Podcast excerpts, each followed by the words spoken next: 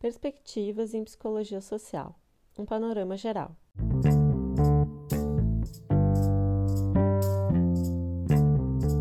A psicologia social concentra muitas perspectivas diferentes, tão diferentes que algumas delas falam, inclusive, de objetos distintos.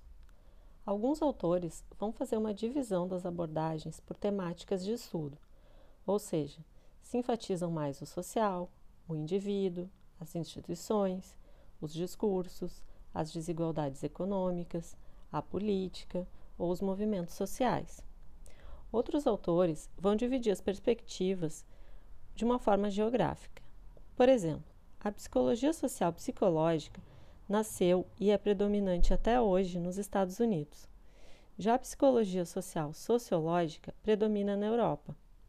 Na América Latina, encontramos em grande evidência a psicologia social histórico-crítica, enquanto que em alguns países do Oriente Médio e da África encontramos atualmente fortes críticas ao pensamento colonial.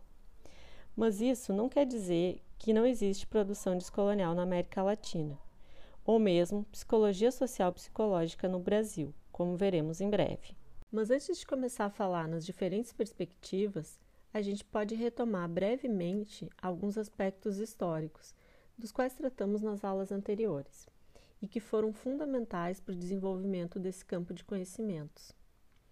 São eles a consolidação do capitalismo fabril no século XIX e das instituições que buscavam garantir o seu funcionamento, como a fábrica, a escola e o hospital psiquiátrico. Junto a essas mudanças, começa a se desenhar um conjunto de ciências que busca tratar o do indivíduo e da sociedade. Mesmo porque, como vimos, o advento do capitalismo é seguido pelo aumento dos grandes centros urbanos, crescimento da pobreza e pela regulação da sociedade a partir de leis iguais para todos. Isso produzia uma questão social, ou seja, uma lacuna, uma contradição. Conhecer para prever movimentações sociais, urbanas, de comportamento e entre outras, era fundamental esse novo sistema. As ciências humanas trazem uma série de pesquisas que buscavam dar conta dessas novas contradições emergentes. Assim se configuraram inicialmente nos Estados Unidos duas categorias clássicas na psicologia social: a psicologia social psicológica e a psicologia social sociológica. A psicologia social psicológica procura explicar os sentimentos, pensamentos e comportamentos do indivíduo na presença real ou imaginada de outras pessoas. Ou seja, o foco é na ideia de um indivíduo natural. A psicologia social psicológica surgiu nos Estados Unidos após a Segunda Guerra Mundial. Tem como foco o estudo nas características psicológicas do indivíduo, para entender os processos sociais. Os fenômenos psicológicos e sociais seriam resultado dessa natureza humana. O método usado para conhecer esse indivíduo era o método experimental. Alguns exemplos de estudos da psicologia social psicológica eram a dinâmica de grupos, a influência social e interpessoal e as atitudes. A partir dos anos 80, o cognitivismo se consolida de vez como a perspectiva dominante na psicologia social psicológica nos Estados Unidos, deixando os estudos experimentais em segundo plano. Os temas estudados seguem os mesmos, mas as explicações passam a ser buscadas nos processos cognitivos. A psicologia social sociológica surgiu concomitantemente na Europa e nos Estados Unidos. Tinha como foco a análise das interações sociais, especialmente no meio urbano, através da observação dos fenômenos sociais. Uma importante abordagem no campo da psicologia social sociológica é o interacionismo simbólico para o qual a interação humana é mediada pelo uso de símbolos e significados. Os indivíduos realizam a interpretação dos significados destes símbolos nas interações sociais. Herbert Blumer, um dos fundadores do interacionismo simbólico, comparou esse processo que ele designou interação simbólica com as explicações behavioristas do comportamento humano, que não consideravam a interpretação entre estímulo e resposta. E agora a gente vai falar um pouco da psicologia social na América Latina. Bom, não houve uma formação homogênea do campo da psicologia social aqui, mas sim o encontro de muitas perspectivas diferentes. Dentre as perspectivas de maior peso na psicologia social na América Latina, a gente pode citar a psicologia social experimental, a psicologia social histórico-crítica, perspectiva ético-estético-política e, atualmente, as perspectivas decoloniais. A primeira psicologia social a se consolidar no Brasil foi a psicologia social experimental psicológica, trazida ao nosso país por Haroldo Rodrigues. Haroldo Rodrigues era um psicólogo brasileiro que fez pós-graduação nos Estados Unidos. Quando ele retorna ao Brasil, ele funda, junto com outros pesquisadores da América Latina, a ALAPSO, Associação Latino-Americana de Psicologia Social. A base epistemológica e teórica da LAPSO era a psicologia social norte-americana, positivista, experimental e centrada no indivíduo. Em maio de 68, se intensificou na Europa e na América Latina um movimento de questionamento às instituições, incluindo a própria ciência.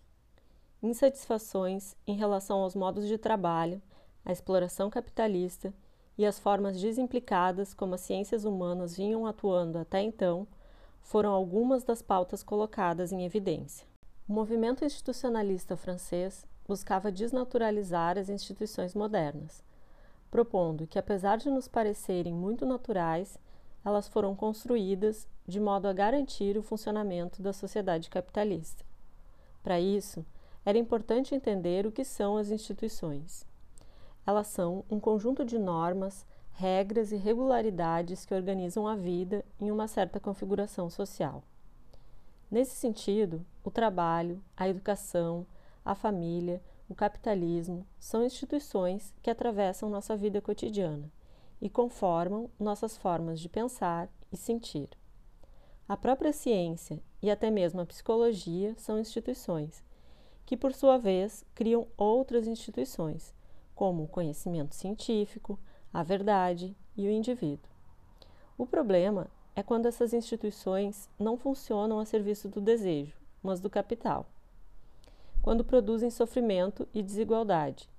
E essa era a razão pela qual o movimento institucionalista francês buscava desnaturalizar alguns modos de viver e de pensar. A partir desse momento, houve um importante rompimento com as noções de verdade e neutralidade científicas, Defende-se que todo conhecimento é uma produção, incluindo os próprios campos de pesquisa, e que toda ciência é política. O final da década de 60 marca o início de uma crise da psicologia social no Brasil. Insatisfações sentidas pelos pesquisadores da área a respeito dos aspectos teóricos e metodológicos da psicologia social dominantes na época se transformam em fortes críticas aos temas de estudo irrelevantes para o nosso contexto importados dos Estados Unidos por psicólogos como Haroldo Rodrigues. Também se critica a falta de comprometimento com questões sociais latino-americanas e as teorias universalizantes. Em 1970 se iniciam movimentos de resistência às ditaduras militares que tinham chegado ao poder no Brasil com o apoio dos Estados Unidos. É nesse contexto que se funda a Abrapso, Associação Brasileira de Psicologia Social, como contraposição à lapso. O mesmo ocorre em outros países latino-americanos. Uma importante abordagem da época foi a psicologia social histórico-crítica, que questionava a psicologia social de até então pela escolha de temas irrelevantes. A psicologia social histórico-crítica tinha um trabalho voltado à emancipação, à construção de autonomia junto a grupos minoritários e à pesquisação crítica. A perspectiva ético-estético-política surgiu na França na década de 60, mas foi incorporada aos modos de pesquisar latino-americanos desde a década de 70. Algumas autoras brasileiras, como Sueli Ronick e Tânia Galli, irão produzir construções teóricas singulares na perspectiva ético-estético-política em nosso contexto. Os seus principais pressupostos consistem em desnaturalizar as instituições, dentre elas a instituição indivíduo substituindo essa ficção da essência pela noção de processos de subjetivação e pensando nos processos de resistência a partir da micropolítica. As perspectivas descoloniais ganharam força na América Latina na última década. Elas buscam questionar epistemologias eurocêntricas, afirmar saberes historicamente subalternizados no campo da ciência, como saberes indígenas, negros, femininos e de países do hemisfério sul.